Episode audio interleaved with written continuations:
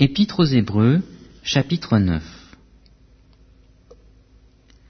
La première alliance avait aussi des ordonnances relatives au culte et le sanctuaire terrestre.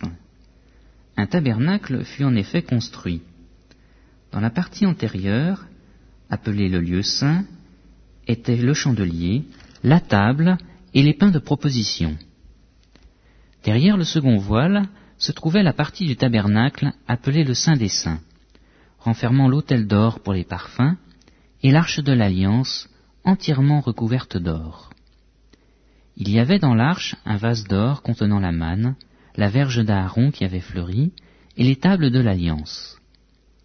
Au-dessus de l'arche étaient les chérubins de la gloire, couvrant de leur ombre le propitiatoire.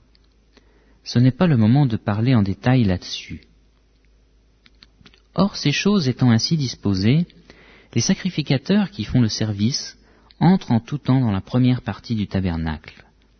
Et dans la seconde, le souverain sacrificateur seul entre une fois par an, non sans y porter du sang qu'il offre pour lui-même et pour les péchés du peuple.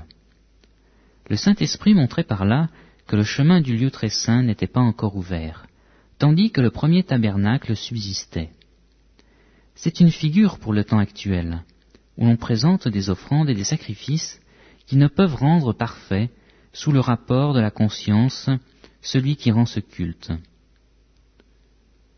Et qui, avec les aliments, les boissons et les diverses ablutions, étaient des ordonnances charnelles imposées seulement jusqu'à une époque de réformation.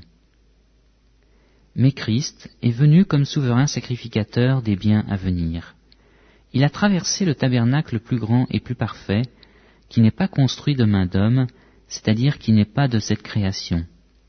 Et il est entré une fois pour toutes dans le lieu très saint, non avec le sang des boucs et des veaux, mais avec son propre sang, ayant obtenu une rédemption éternelle.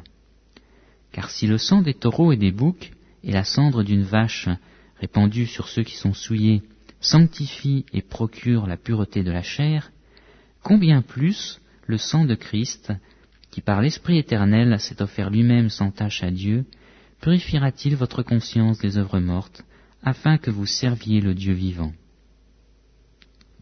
Et c'est pour cela qu'il est le médiateur d'une alliance nouvelle, afin que la mort étant intervenue pour le rachat des transgressions commises sous la première alliance, ceux qui ont été appelés reçoivent l'héritage éternel qui leur a été promis. Car là où il y a un testament, il est nécessaire que la mort du testateur soit constatée. Un testament, en effet, n'est valable qu'en cas de mort, puisqu'il n'a aucune force tant que le testateur vit. Voilà pourquoi c'est avec du sang que même la première alliance fut inaugurée. Moïse, après avoir prononcé devant tout le peuple tous les commandements de la loi, prit le sang des veaux et des boucs, avec de l'eau, de la laine écarlate et de l'hysope. Et il fit l'aspersion sur le livre lui-même et sur tout le peuple en disant, Ceci est le sang de l'alliance que Dieu a ordonné pour vous. Il fit pareillement l'aspersion avec le sang sur le tabernacle et sur tous les ustensiles du culte. Et presque tout, d'après la loi, est purifié avec du sang, et sans effusion de sang, il n'y a pas de pardon. Il était donc nécessaire, puisque les images des choses qui sont dans les cieux devaient être purifiées de cette manière, que les choses célestes elles-mêmes le fussent par des sacrifices plus excellents que ceux-là. Car Christ n'est pas entré dans un sanctuaire fait de main d'homme, en imitation du véritable, mais il est, il est entré dans le ciel même, afin de comparaître maintenant pour nous devant la face de Dieu. Et ce n'est pas pour s'offrir lui-même plusieurs fois qu'il y est entré, comme le souverain sacrificateur entre chaque année dans le sanctuaire avec du sang étranger. Autrement, il aurait fallu qu'il eût souffert plusieurs fois depuis la création du monde, tandis que maintenant, à la fin des siècles, il apparut une seule fois pour abolir le péché par son sacrifice. Et comme il est réservé aux hommes de mourir une seule fois, après quoi vient le jugement, de même le Christ, qui s'est offert une seule fois pour porter les péchés de plusieurs, apparaîtra sans péché une seconde fois à ceux qui l'attendent pour leur salut.